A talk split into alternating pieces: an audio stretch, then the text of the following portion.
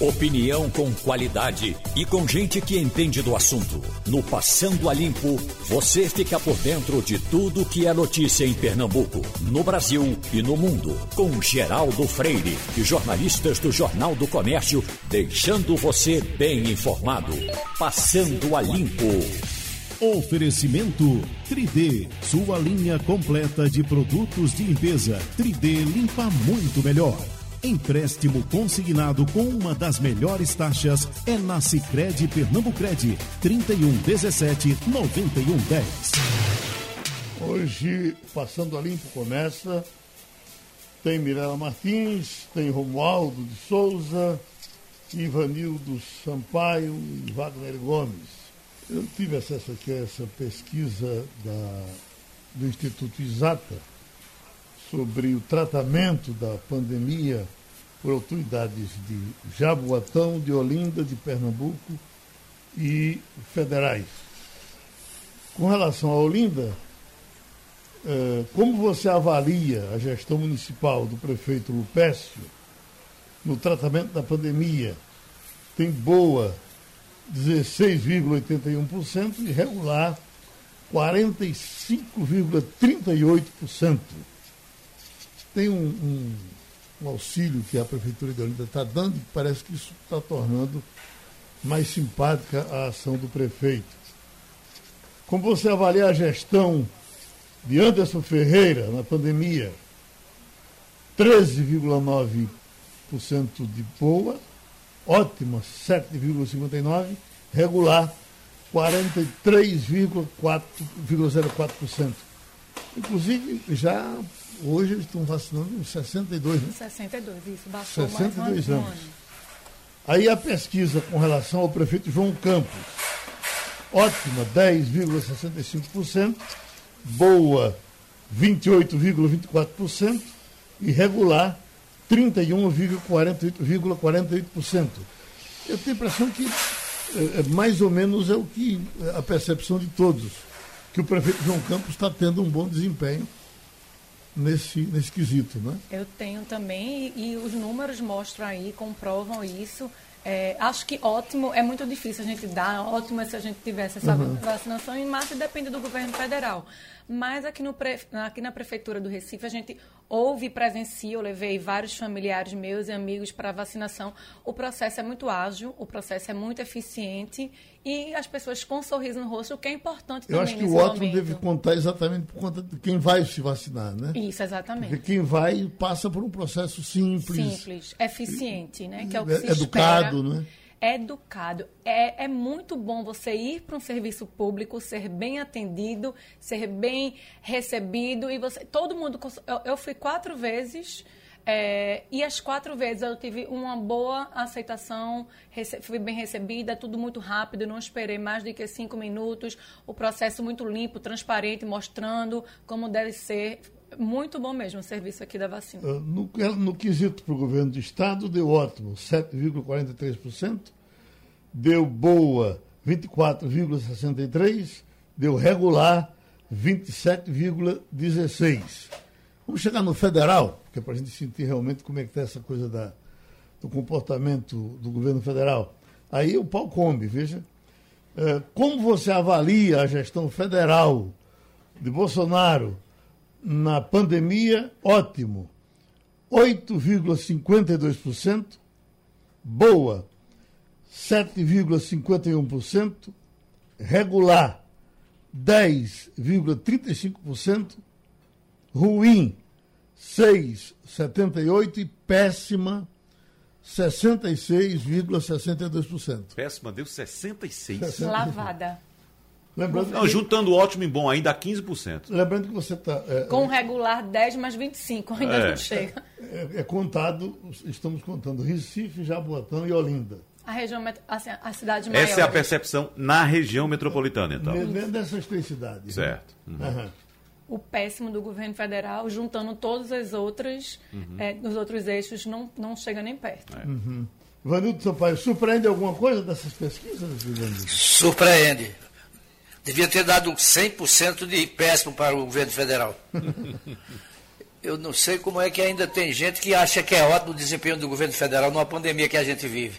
E não é só nisso não, Geraldo. Em todos os setores de saúde que você olhar, o Brasil vai mal. Ela ficou mais exposta, essa situação ficou mais exposta agora com a pandemia. Mas não vinha nada bem, já era ruim e piorou, piorou muito. Uhum. Bom, é, é, eu estava vendo aqui outra coisa é seguinte. Vem aí, a, já se fala muito na próxima eleição.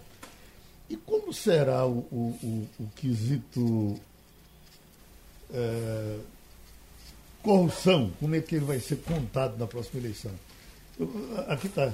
Condenado no mensalão, prestigia ministra do Centrão. Quer dizer, é, é, Valdemara da Costa Neto. Valdemara da Costa Neto foi, foi lá por trás do muro, mas dentro do palácio. Quer dizer, é, é, não teve coragem de botar a cara durante um bocado de tempo, mas agora já está começando mas a aparecer, só, ele... já é autoridade novamente nesse país. É, ele ficou escondidinho lá nessa, nessa cerimônia e vazou em algumas fotos. Só que nas fotos oficiais do Palácio do Planalto ele foi simplesmente excluído. Apagado. Então, apagado das fotos do Palácio do Planalto. Mas ele estava lá sim, ele saiu em algumas fotos. Agora, as fotos divulgadas pelo Palácio do Planalto excluem a figura de Valdemara da Costa Neto, que é o dono do partido da ministra da Casa Civil. A ministra Flávia Arruda, que vem a ser esposa do ex-governador José Roberto Arruda do Distrito Federal, aquele que foi preso por corrupção, flagrado, pegando dinheiro vivo com as próprias mãos. A, a pauta do, da eleição passada do governo federal foi muito centrada nessa corrupção. Né? Então, isso foi um dos motos da campanha do presidente atual Bolsonaro.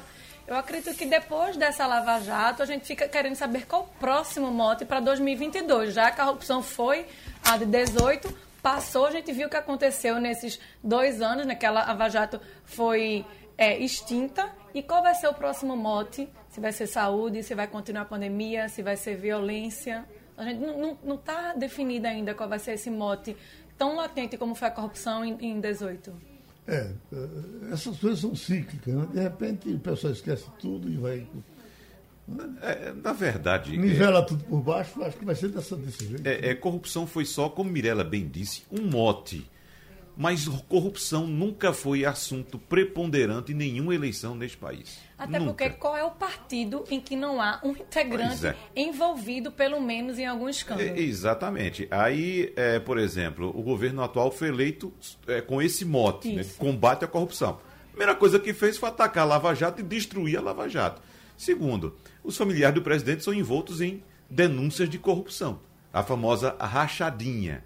Então, dizer que não há corrupção e que isso é também fator preponderante que esse governo está aí porque não é um governo corrupto, vamos ponderar também, né? Também tem, tem um problema aí. Vocês falam sempre que o, a, a, pauta do governo era anticorrupção. Era muito mais anti-PT. É, exatamente. É, porque o, o PT representava invasão de terra, é, o MST, é, um bocado de, de, de projetos e propostas que os direitistas achavam que era coisa de comunista. Esse discurso foi muito mais forte do que o combate à corrupção. Eu e acho... isso é o que levou o presidente Jair Bolsonaro à presidência da República. Foram vários pontos, Ivanildo Sampaio, como você cita muito bem, mas eu acho que o ponto preponderante ainda foi o quesito é, comportamental, a pauta de costumes. Isso aí sim, pesou, sim. mas pesou muito. As, as viagens que eu fazia em 18 para o interior, conversando com as pessoas no interior, todo mundo apontava isso por onde eu passava, a pessoa apontava na praça, citando pessoas, citando comportamento de pessoas, dizendo, está vendo? É por isso que eu vou votar em Bolsonaro, porque eu não aguento mais ver isso aqui. Então a pauta de costumes pesou muito, inclusive ficou também muito proeminente ontem naquela sessão do Supremo Tribunal Federal que a gente vai falar daqui a pouco. O, o Instituto Exata também perguntou nesses três municípios, Recife, Olinda e Jaboatão, se as eleições para presidente fosse hoje, você votaria em quem? No primeiro lugar, Luiz Inácio Lula da Silva, 36,20%. Bolsonaro, 20,40%. Uh, Essa mesma pesquisa, aqui nessa região. Aqui nas nessa região. Cidades, né? uhum. nas, nas, três cidades. Certo. Ciro Gomes, 20,73%. Moro. Não, Ciro Gomes, 10. 10. 10,73%. Moro 793, Bolos 298, Dória 272, Mandetta 191, Hulk 136. Engraçado, o Hulk está perdendo a graça em todo canto, né? O cavalo selado de Luciano Huck passou em outubro de 2018. Ele não pegou porque não quis. Se ele quisesse ser eleito presidente da República, seria naquela eleição. Nessa agora, é, Luciano Huck. Ou ele nunca quis, né? E fez isso talvez pelo a mosquinha do poder, talvez. o ego e talvez. com essa possibilidade de Faustão, possibilidade é. não, com a saída de Faustão no domingo, uhum. ele é muito mais cômodo para ele ficar no domingo do que arriscar uma eleição. Outra coisa, vamos cá para nós, né? Vamos definir. Cada qual no seu quadrado. É, cada macaco em seu galho. Exatamente. Cada tatu no seu buraco. o ex-presidente Trump está aí para provar, né? Exatamente. Romualdo? Ei, Geraldo, bom dia para você, bom dia também ao nosso ouvinte. Olha, eu estou aqui com a Bíblia na mão, porque segue hoje o julgamento no Supremo Tribunal Federal sobre aquele processo né, em que o ministro Gilmar Mendes é o relator, se as igrejas podem ou não podem abrir, se isso é ou não liberdade de expressão, liberdade de culto religioso. E cada vez que o advogado-geral da União faz uma citação bíblica, tem que correr lá para ver se de fato é, é esse o contexto em que o Estado brasileiro está metido. Na prática, o advogado-geral da União agiu ontem, o ministro é, que está encarregado dessa questão, o André Mendonça, agiu ontem muito mais como pastor do que como advogado-geral da União. E é isso que é, vai haver um prosseguimento na votação no Supremo Tribunal Federal. Mas ontem, realmente, foi uma sessão de descarrego, Geraldo. Uhum. O Romualdo está marcado para que horas recomeçar? Às 14 horas, duas horas da tarde, hora de Brasília. Agora, é bom que, que a gente entenda o seguinte: primeiro fala o relator, né? O relator é o ministro Gilmar Mendes. Aí depois de Gilmar Mendes. Vai falar, falar de novo, Romualdo? Fala o mais novo, o mais. O mais novo, exatamente. Gilmar vai falar de novo Marques hoje. Pode, inclusive, Vai, vai porque o voto dele não está concluído, Geraldo. É, Embora ele já tenha dado toda a demonstração, mas ele pode falar, e aí quando o Nunes Marques for falar, ele pode, o Nunes Marques pode pedir vista. E aí o, o, o, o processo vai se arrastar pelo menos mais uma semana. Bom, é, tivemos o, o leilão ontem dos aeroportos. E o governo está festejando, o ministro uh, da infraestrutura está festejando, achando que a coisa foi realmente interessante e tivemos aí leilão de aeroportos rendendo 3 bilhões e 300 milhões de reais. O economista Sandro Prado está aqui para conversar um pouco com a gente. Uh, o governo está feliz com o que aconteceu ontem. O senhor também está? Bom dia, Geraldo. Bom dia a todos os ouvintes. É, veja, a privatização dos aeroportos no Brasil, ela já vem ocorrendo há algum tempo. Né? Nós começamos em 2011 esse processo. É, e para o ouvinte entender um pouco melhor, na verdade, é uma concessão por 30 anos, vinculado a alguns investimentos privados na infraestrutura do aeroporto. Mas, assim, respondendo diretamente a sua pergunta, é, nesse final de semana eu estava lendo é, o Instituto Tecnológico da Aeronáutica, ITA, ele tem um núcleo de economia dos transportes. E justamente eu estava vendo os últimos estudos em relação aos aeroportos que já haviam sido privatizados, se realmente eles tiveram ganho de escala, melhoria nos serviços, principalmente no transporte de cargas e também, claro, no de passageiros. Mas, na verdade, os estudos não são assim é, para se comemorar. Né? Na verdade, você passa a administração do aeroporto da Infraero para empresas privadas que vão ter a concessão aí por esses 30 anos. Isso aconteceu, acho que muita gente aqui de Pernambuco se lembra, quando é, foi privatizado o serviço das rodoviárias realmente a gente tinha uma rodoviária aqui muito ruim, né, aqui em Recife, e aí ela melhorou bastante com a privatização. No caso dos aeroportos, a gente sabe que ele já tem uma infraestrutura boa, os governos anteriores investiram bastante, então é você entregar algo que já está quase pronto para a iniciativa privada agora cuidar e fazer algumas melhorias. Parece muito com a privatização das estradas, Geraldo. E eu acho assim, o governo deixar tudo pronto e passar para a iniciativa privada é muito fácil. Eu acho que o interessante seria conceder para a iniciativa privada construir um aeroporto e depois, obviamente, ter direito à sua exploração. Até porque a gente sabe que esses investimentos eles acabam saindo com dinheiro do próprio governo, do BNDES e outros bancos de fomento. É, e tem outro detalhe, professor Sandro Prado, nessa linha que o senhor, é, de raciocínio que o senhor coloca agora. Esse primeiro leilão, após a pandemia, foi ajudado por ou durante a pandemia, né, que a pandemia não passou, foi ajudado por mudanças promovidas pelo governo o ano passado com a redução dos preços das concessões e a permissão para a formação de consórcios sem um operador aeroportuário, o que ampliou, claro, o leque de empresas elegíveis interessadas, né? Ou seja, por causa da crise, o governo, resumindo, teve que baixar o preço, professor. Pois é, perfeitamente. Tanto que eles comemoraram que teve um ágio, ou seja, que se pagaram mais do que o mínimo, mas não foi um valor assim tão, digamos assim, significativo, esses 3,3 bilhões. Claro que a gente poderia ter passado essa concessão no momento mais propício, mas como o governo teve grande dificuldade nesse processo da privatização, que na verdade, né, lembrando, Wagner, começou em março de 2019, até com a privatização aqui do Bloco Nordeste. É, mais especificamente nesse leilão entrou o Bloco Sul, o Bloco Central e o Bloco Norte. Então, assim, não foi um valor, talvez não tenha sido o momento, mas isso estava dentro dos planos é, do Ministério da Infraestrutura, do Ministério da Economia desde o início do governo, e eles não deixariam passar a oportunidade da privatização e ainda vai vir aí hoje e amanhã privatização de ferrovias e de portos. Uhum, é isso. Mirela Martins. Bom dia, professor. Eu gostaria de saber qual o destino é, deste dinheiro arrecadado e como ter a certeza de que será feito um investimento de 6 bilhões durante os 30 anos de concessão. Isso, é, essa é uma das grandes perguntas que são, eu acho interessante para a população, para a comunidade entender.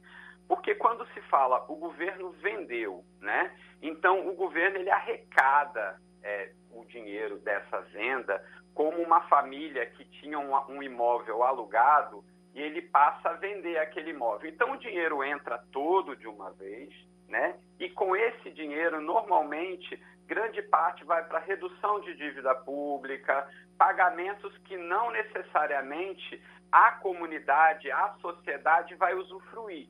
Então, o que que dentro do orçamento isso poderia estar atrelado? Que esse dinheiro dos aeroportos ele fosse investido, por exemplo, na própria cidade aonde foi vendido o aeroporto, em ações infraestruturantes, em algo que a população realmente pudesse usufruir desse valor da venda. Mas isso, infelizmente, não acontece embora contratualmente é, esteja vinculado a esses investimentos, com 30 é, anos de investimentos, né? Então vocês têm uma ideia, alguns aeroportos, por exemplo, se coloca que a concessionária vai construir mais uma pista para melhorar o tráfego, para melhorar principalmente aí o transporte de cargas. Se isso vai acontecer ou não, como é uma concessão de muito longo prazo e concessões podem ser dadas a essas empresas no futuro ou financiamentos públicos, fica muito difícil para o Estado controlar, porque essa foi uma decisão de governo, do governo Bolsonaro. Mas depois o Estado é que vai ter que controlar os próximos 28 anos aí, aonde vai ter essa concessão dos aeroportos. Uh, Brasília, Romualdo de Souza. Professor Sandro Prado, muito bom dia para o senhor. Eu conversei hoje pela manhã com um empresário que esteve ontem no jantar com o presidente Jair Bolsonaro lá em São Paulo e ele me disse que a conversa toda a respeito dessa, desse leilão de ontem, dos 22 aeroportos, não foi nem em relação ao ágio um tanto quanto considerado elevado, mas foi com relação a o, a, o que os empresários continuam questionando é o o tal do a tal da insegurança jurídica. Ou seja, fazem um contrato hoje de 30 anos, mas pode ser que as regras mudem no meio do caminho. Há, de fato, professor, esse receio? Perfeito. É, a questão no Brasil é porque a maioria dos governos, né, como a gente já tem percebido, eles fazem política de governo e não de Estado. Então, isso aconteceu com a concessão telefônica, isso aconteceu com a concessão de energia, isso acontece quando é concedida a privatização de rodovias. As regras hoje são uma. Acontece que quando há mudança de governo, como que a gente vai ter convicção de que essas regras não serão mudadas pelos próximos governos? Então, isso no Brasil que precisa ser mudado. Essa insegurança jurídica realmente ela existe, porque quando a gente faz um contrato, esse contrato deveria ser respeitado em todas as suas regras até a sua finalização. Acontece que outros governos, eles veem o contrato, às vezes vêm até questões que realmente são discutíveis, no entanto, isso foi firmado por um governo e não poderia ser mexido por outro. Mas realmente no Brasil, um dos grandes problemas é que os empresários reclamam bastante essa insegurança jurídica, principalmente quando a gente fala aí de contratos de longo prazo.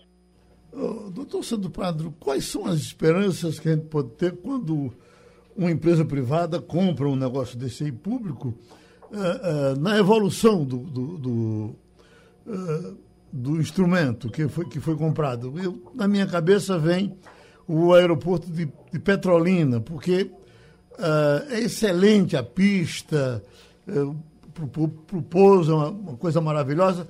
Agora, é, é muito acanhadinho aquele prédio. A impressão que me dá é que qualquer pessoa que.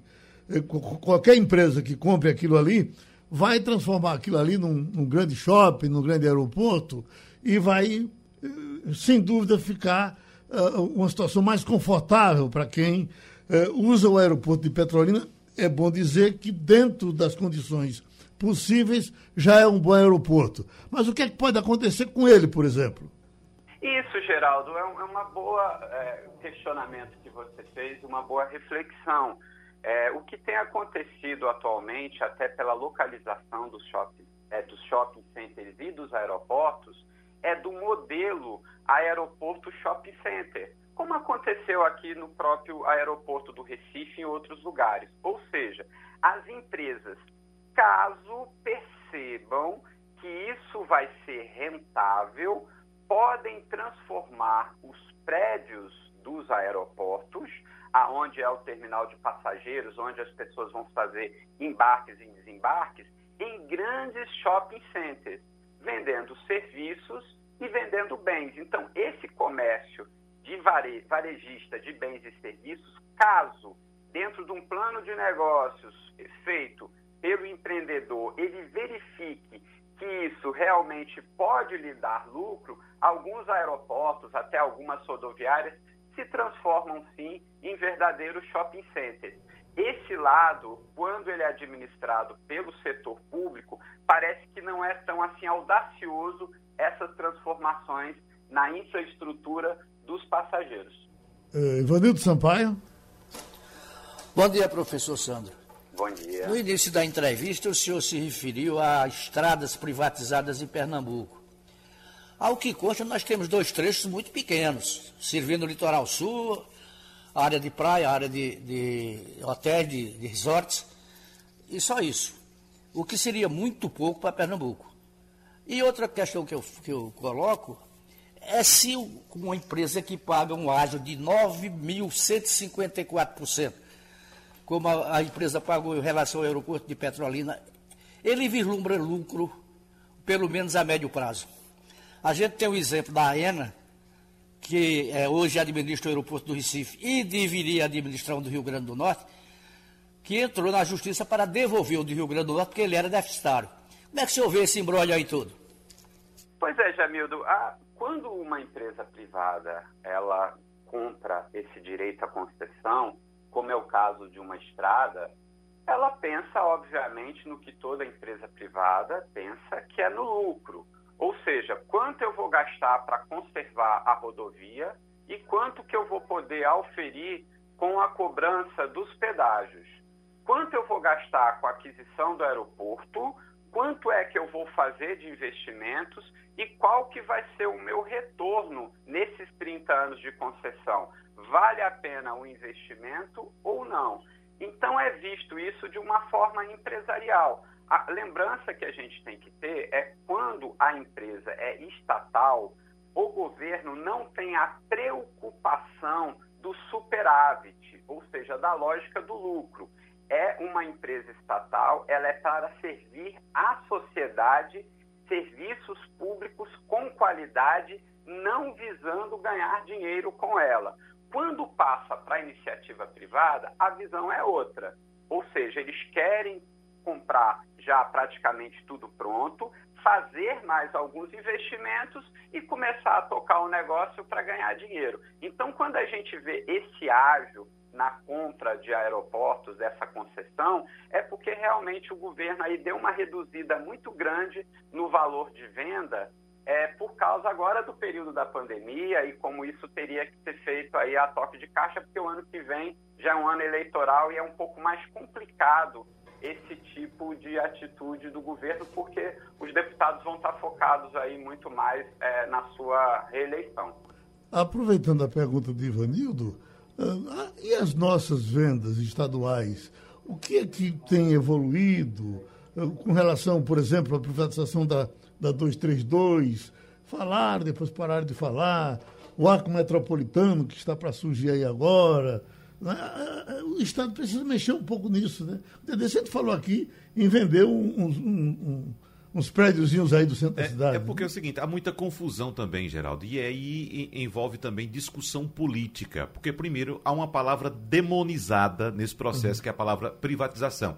E é bom explicar. o, PSB morre de vergonha. De Exatamente. ele gostaria, mas tem vergonha de fazer. Né? Exatamente. Né? É a questão política. Quando entra essa discussão lá, o, o PSB vai privatizar, vai uhum. vender. E o pior é que não é privatizar, não é vender. Privatizar é tornar privado. E, por exemplo, uma rodovia você não vende, você não vende a rodovia, você não, não privatiza, você concede o serviço para ser explorado por uma empresa privada. Então a concessão é de determinado período 10, 20, 30 anos. Uma obra em parceria público-privada, por exemplo, é feita entre o Estado e a empresa privada. Então é preciso desmistificar primeiro esse termo, porque, como sabemos, os governantes atuais do governo do Estado morrem de medo, como você bem disse, do termo privatização, que foi demonizado. Então, quando vai falar isso, ah, o PSB vai privatizar, é uma novela.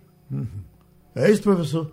É perfeito, Wagner. Eu acho que é importante, tanto que esse uso da palavra privatização ele é muito forte. É, teve uma discussão muito grande disso no Brasil no início dos anos 90, no governo do senador Fernando Collor de Mello. Há uma questão de polarização política entre esquerda e direita, de se privatiza ou não privatiza, a questão do liberalismo ou do intervencionismo estatal, mas não é, na verdade, bem isso que a gente tem que discutir, como você bem disse. Seria serviços de qualidade para a população. A gente sabe aqui é, em Pernambuco, como bem colocado por Geraldo, que a gente precisa de muitos investimentos infraestruturantes na circulação de carros, de cargas. Então a gente teve aí um grande fluxo de, de, de transporte rodoviário no estado e a gente não tem hoje condições para que esse fluxo flua com tranquilidade. Agora, na pandemia, que reduziu um pouco o número de transportes na, na, nas ruas, a gente ainda consegue até se locomover, mas é muito complicado se você imaginar o transporte de carga tendo que entrar, às vezes, no município do Recife, do Jaboatão dos Guararapes, para poder sair por essas nossas estradas que estão realmente muito mal cuidadas. A gente precisava de um processo de duplicação de muitas estradas e óbvio que algumas dessas poderiam sim ser estudados a sua concessão à iniciativa privada. Agora, o que a gente precisa é que essa concessão tenha critérios, principalmente para o pagamento é, dessas taxas que são cobradas, tanto do transporte rodoviário é, do, como também do transporte de passageiros, porque às vezes onera muito as empresas de transporte e acaba gerando inflação nos produtos. A gente agradece ao economista Santo Prado, outra vez contribuiu com a gente aqui na Rádio Jornal no Passando a Limpo. Conexão Portugal com Antônio Martins. A partir de hoje teremos Antônio Martins também participando com a gente aqui no Passando a Limpo e trazendo as coisas de Portugal, as coisas da Europa, para a gente jogar aqui no ar e conversar com vocês. De princípio, Antônio Martins, já para abrir um pouco mais o leque, eu estava acompanhando quatro países que estão retomando festas em alguns lugares. Por exemplo, falam que Barcelona eh, já começa a fazer as festas e as pessoas já começam a, a, a perder o receio de se aproximarem. Uh, verdade, essas coisas já voltam a acontecer pela Europa? Sim, em alguns países onde a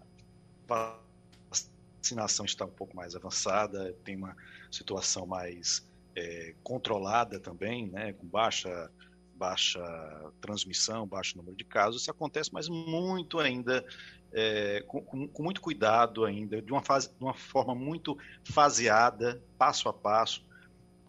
Aqui em Portugal, por exemplo, há, há um plano de desconfinamento, nós ainda estamos confinados de alguma maneira, mas há um plano de desconfinamento que ele, ele se dá pouco a pouco. Então, nós estamos agora numa fase em que as pessoas podem, por exemplo, frequentar alguns cafés e restaurantes, desde que é, nas esplanadas, como eles chamam, que é, na realidade, aquela mesa na calçada para o brasileiro. Né? Então, alguns restaurantes têm é, suas mesas na calçada, é, alguns cafés, e as pessoas podem ficar ali e, ao ar livre, consumindo e, e, e se encontrando com algumas pessoas. Agora, festas mesmo, só se for clandestino porque é, inclusive com o risco da polícia chegar e prender todo mundo, como já aconteceu por aqui. E, e os aviões, Martins, a chegada e saída, esse aeroporto tão movimentado, está meia boca ou já está quase totalmente como sempre foi? Não, tá, tá fechado ainda. Alguns voos internos aqui na Europa são, são, são operados, mas, por exemplo, voo do Brasil não existe. Né? O Brasil está sendo um país que é, por conta da, da, do descontrole em relação à pandemia, é, os voos estão cancelados, voos vindo do Brasil e voos é, saindo daqui de alguns países da Europa para o Brasil, e quando há é apenas voo de repatriamento, né? É, para que aquelas pessoas que estavam aqui na, na, na época que fechou o, o, a fronteira aérea fechou com o Brasil, é, essas pessoas que não puderam voltar para o Brasil agora estão. É, o Itamaraty negocia algumas, alguns voos específicos para que essas pessoas possam uh, voltar para casa. Mirela? É um prazer, Martins, voltar a falar com você. É, Queria que você fizesse uma análise do seguinte: Portugal passou no início da pandemia, em janeiro lá atrás, se a gente recapitular de 2020, um dos países com menor número de casos. E de repente a gente vê de 28 de janeiro o ápice, né, com mais de 16 mil novos casos e agora voltou novamente ao patamar muito baixo, um dos menores países da Europa, com essa contaminação. Queria que você analisasse esse processo. O que aconteceu que em janeiro desse 2021 teve esse boom de casos e agora conseguiu novamente voltar a ter um número é, acessível? Bom dia, Mirella. Também é um prazer estar falando com você, falando com o Geraldo, com o Wagner, com, com o Ivanildo e com os ouvintes da, da Rádio Jornal. Estou né? muito feliz de estar voltando aí a casa. Mas veja só, é, Portugal teve, é, num primeiro momento, um, muito cuidado. Né? E uma coisa que é muito importante nessa pandemia, um discurso único. Não existia, é, por mais que a oposição, às vezes, e a oposição aqui é muito ativa, ela é praticamente, ela faz parte ali do, do ajuda a governar de alguma maneira, né? Porque ela está sempre criticando, está sempre apontando outras possibilidades ao governo. Por mais que a oposição tivesse é, é, é, ativa nesse sentido, mas não, não, não é, ia de encontro às, às evidências dos fatos, às evidências científicas. Então, desde o primeiro momento, o governo conseguiu, de alguma maneira, proteger o cidadão, até porque não sabia o que, do que se tratava exatamente. Então fechou muita coisa, houve um, um lockdown, é, as pessoas passaram a usar de fato máscara, estava todo mundo muito assustado. A gente tem que lembrar que estava muito perto já da Europa, porque, ou do, do Portugal, porque é, isso vinha com aqueles casos da, da Itália, que eram gritantes, né, aquela situação na, na, Itália, que foi muito chocante. Depois a, a, situação na Espanha, que é ali do lado, que tem uma conexão muito forte com Portugal. Então o, o, a população estava assustada com isso e realmente se fechou.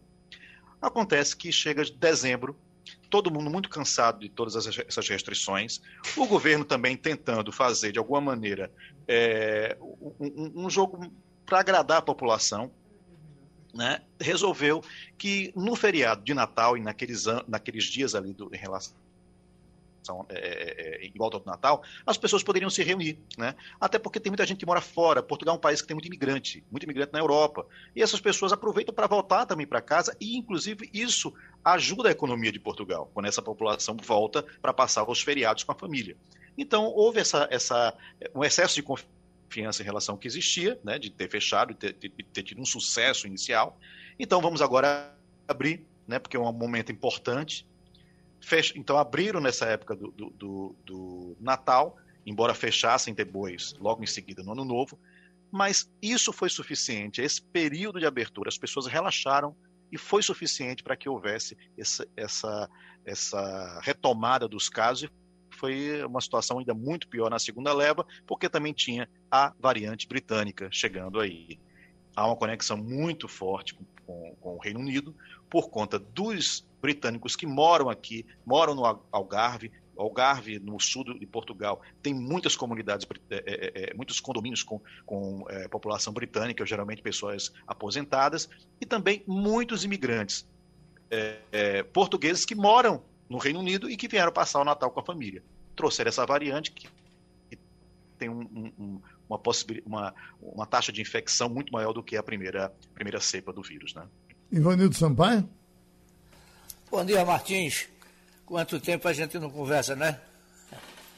Veja bem, é, a gente sabe que a economia de Portugal é, tem um impacto negativo quando o turismo cai. E vive muito, Portugal vive muito da renda do turismo. Como é que o governo se comportou, por exemplo, em relação ao Algarve, que recebe turistas da Europa inteira, tem grandes mansões lá de, de residentes de outros países, enfim, é, houve alguma concessão para o setor do turismo ou o governo foi absolutamente radical e fechou, fechou? Veja, Evanildo, o, bom dia também para você, né? É, o, o, governo fechou, agora deu ajuda né, aos empresários é, com um, um, uma, um percentual da renda né?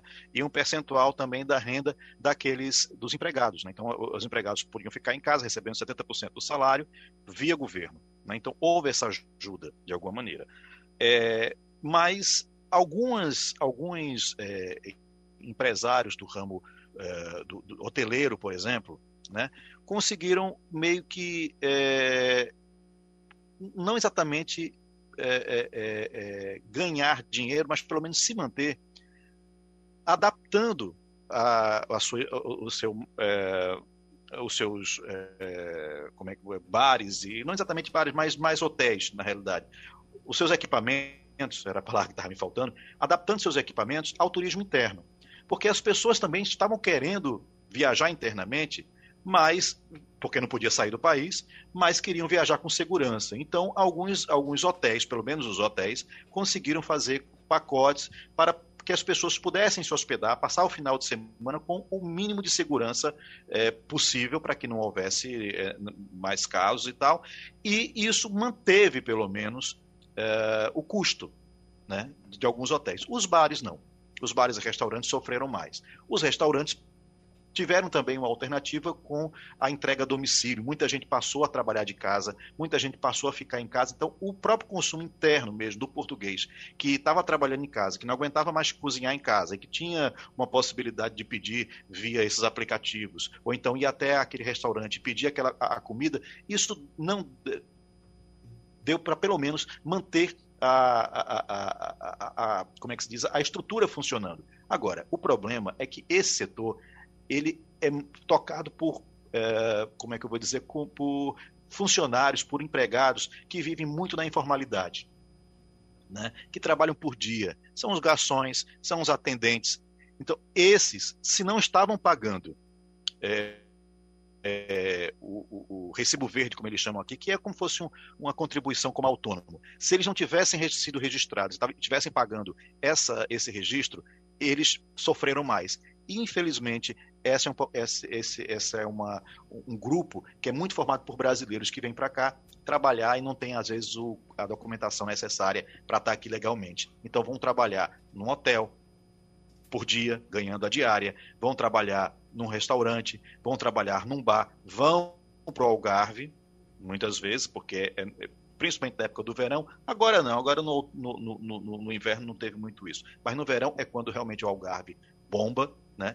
Essas pessoas ficaram, é, tiveram, enfrentaram uma crise muito grande. Né? O governo ainda ajudou de alguma maneira, mas não pôde ajudar da forma é, como ajudou outros funcionários, outros trabalhadores e aqueles trabalhadores autônomos que estavam registrados na Segurança Social. O Romualdo de Souza? Antônio Martins, muito boa tarde para você. Eu gostaria de tratar de uma questão que é com relação à, à política em Portugal.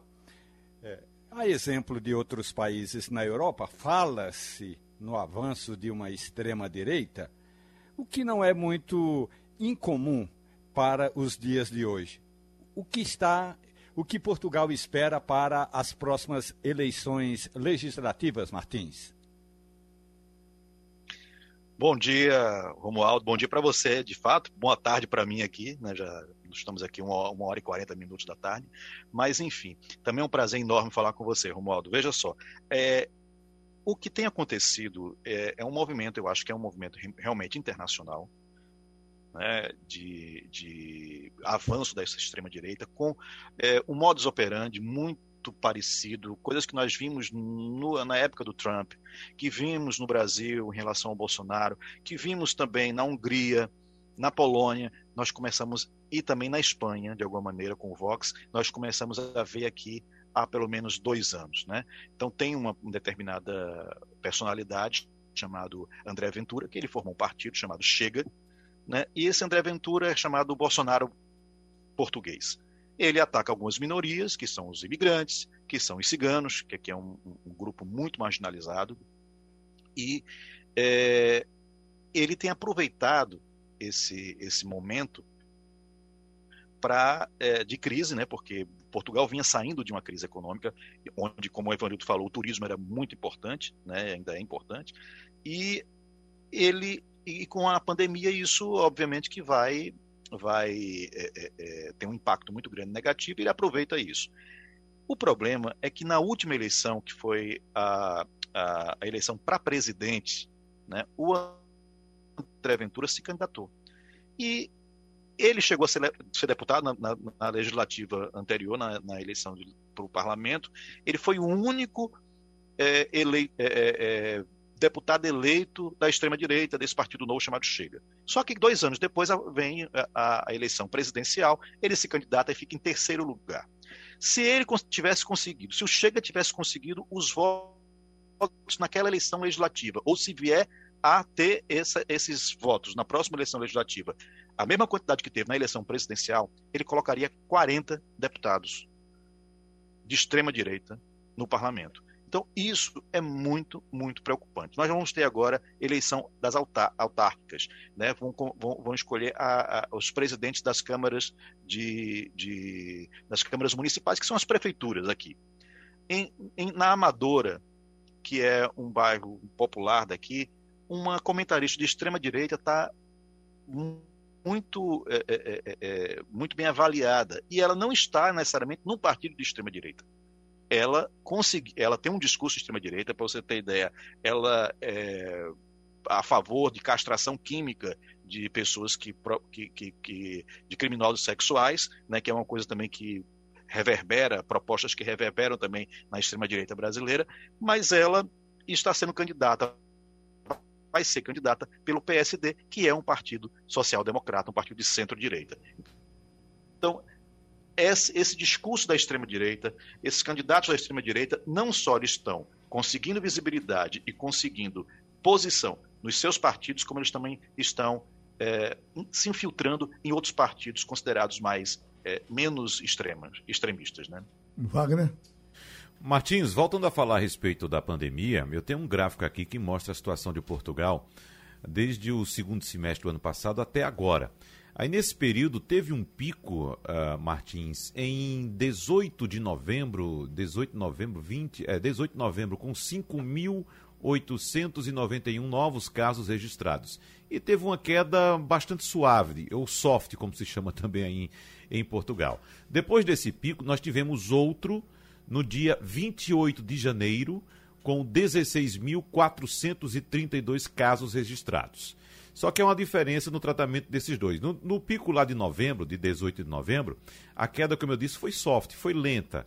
E os casos voltaram a subir de maneira muito forte em janeiro, chegando a esse pico que eu citei. Só que nesse pico de 28 de janeiro, a queda foi abrupta.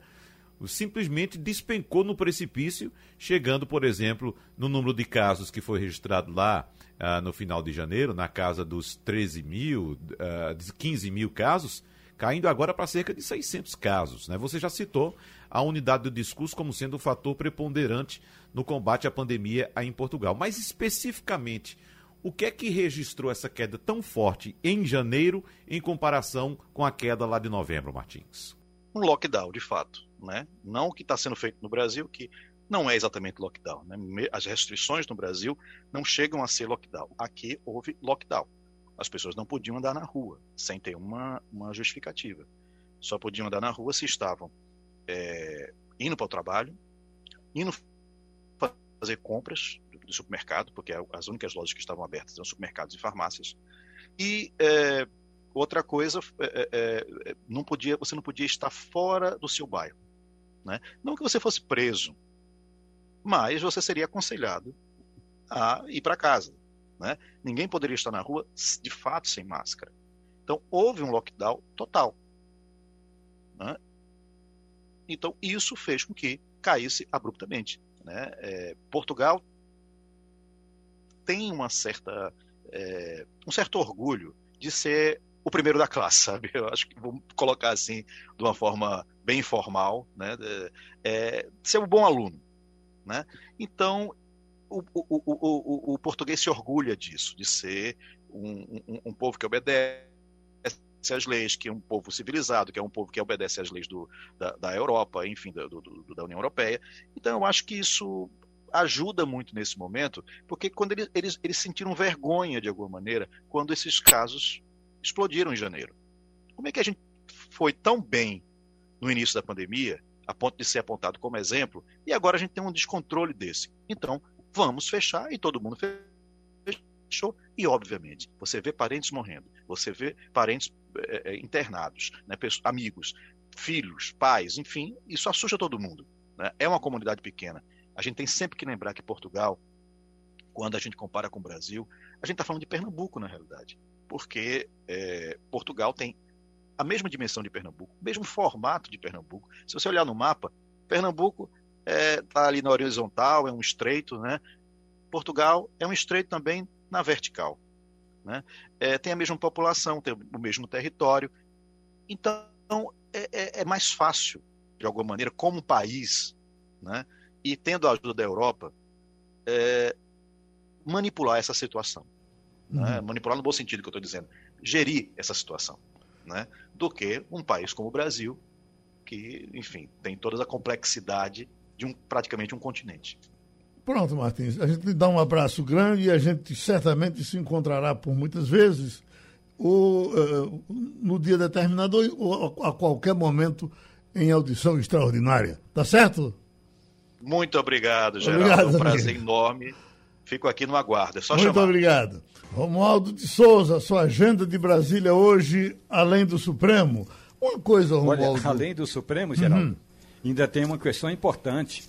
A Câmara dos Deputados eh, vai fazer hoje uma reunião com os líderes dos partidos e a ministra da Articulação Política, é que Flávia Arruda recebeu uma missão eh, do presidente Jair Bolsonaro que é a de encontrar um caminho para que, pelo menos a partir da próxima semana, o país tenha um orçamento, porque até agora não tem orçamento. Tem um orçamento aprovado pelo Congresso Nacional, mas o presidente ainda não deu a assinatura dele, que juridicamente chama-se de sanção presidencial.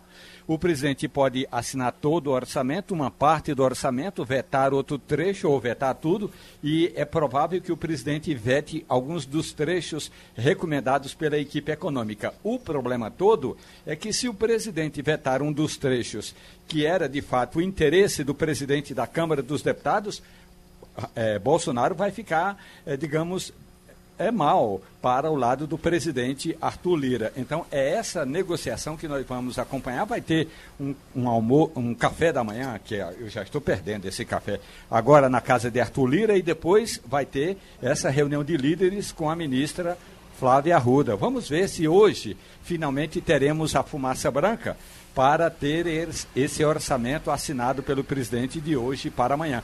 Essa é a principal questão por aqui.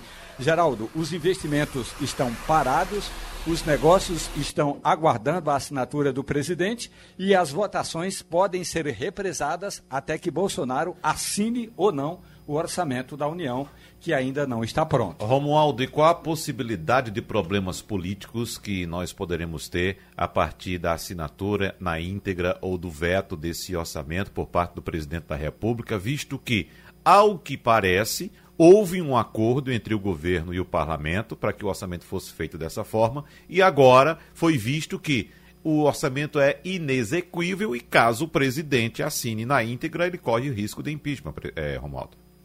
Na reunião que o ministro da Economia fez ontem com o presidente, antes, da reuni antes do jantar de Bolsonaro com os empresários, Paulo Guedes, que estava acompanhado do secretário Adolfo Saxida, eles disseram ao presidente que, do jeito que está, se Jair Bolsonaro assinar, é motivo de sobra para o presidente da República ser acusado de um crime de responsabilidade, o mesmo que foi atribuído à presidente Dilma Rousseff, e aí esse crime de responsabilidade é, sem dúvida, impeachment. É o, a, a, questão, essa é a questão toda.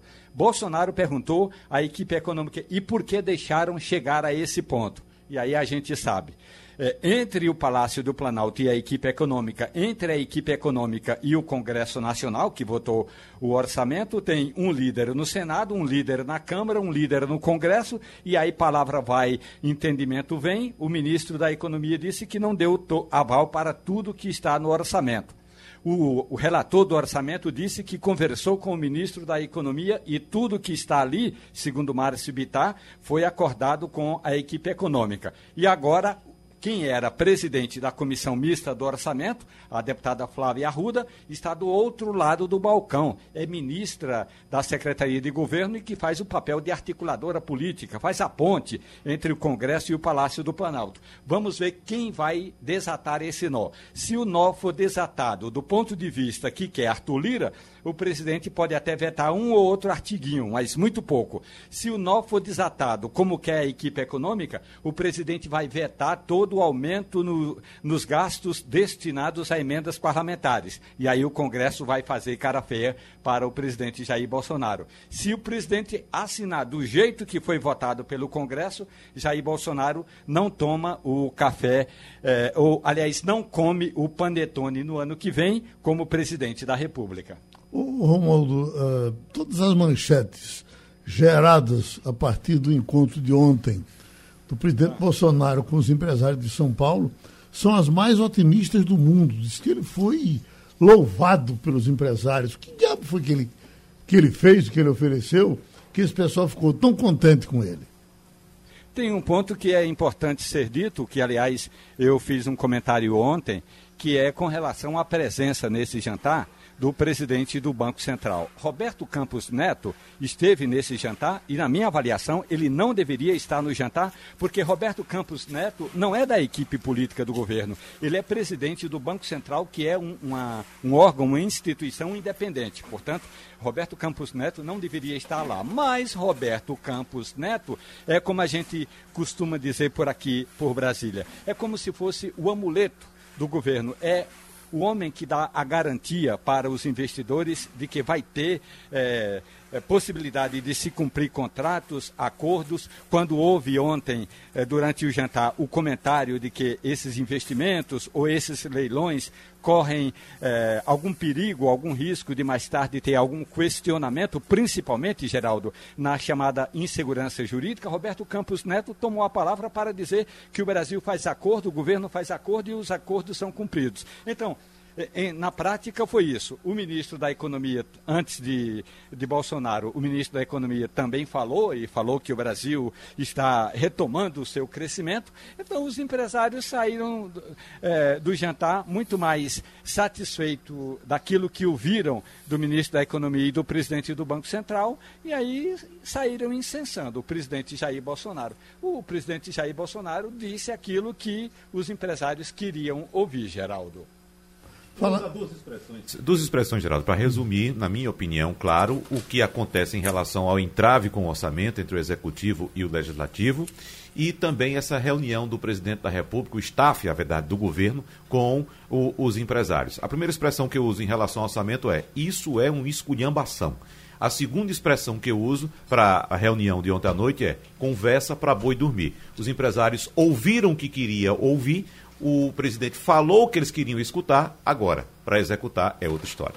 Falar, para a gente terminar também com uma manchete otimista, eu vi uma manchete com relação aos Estados Unidos, é, tão otimista que diz que a partir de 2022 os americanos voltarão ao pleno emprego. Essa é uma coisa A previsão de crescimento da economia americana para este ano de 2021 é de 6,5%. 6,5% na economia americana é algo bombástico. O gigante voltou. É, uhum. é um negócio impressionante. Agora, por que vai crescer 6,5%? Primeiro, a ação do governo federal para a retomada da economia, com vários e vários pacotes de vários trilhões de dólares a ação do governo federal na vacinação em massa do povo americano são 4 milhões de americanos vacinados por dia pra nos Estados Unidos. Para ser concluída no mês de maio, né, a vacinação Isso, para ser concluída agora em maio e para o governo americano já marcar para o 4 de julho, o Independence Day, uma grande festa nacional. Não é? Uhum. Era como se aqui, por exemplo, se o governo tivesse tomado uma atitude semelhante, era para dizer, olha, dia 24 de junho, vamos fazer a maior festa de São João de todos os tempos. Ou até 7 de setembro, para a gente jogar para independência, para ficar... Ficar um pouquinho mais folgado, é. né, Miranda? Você tem razão, concordo com você. Vamos fazer o maior 7 de setembro de todos os tempos. É isso. Terminou? Terminou Passando a Limpo. Opinião com qualidade e com gente que entende do assunto. Passando a Limpo.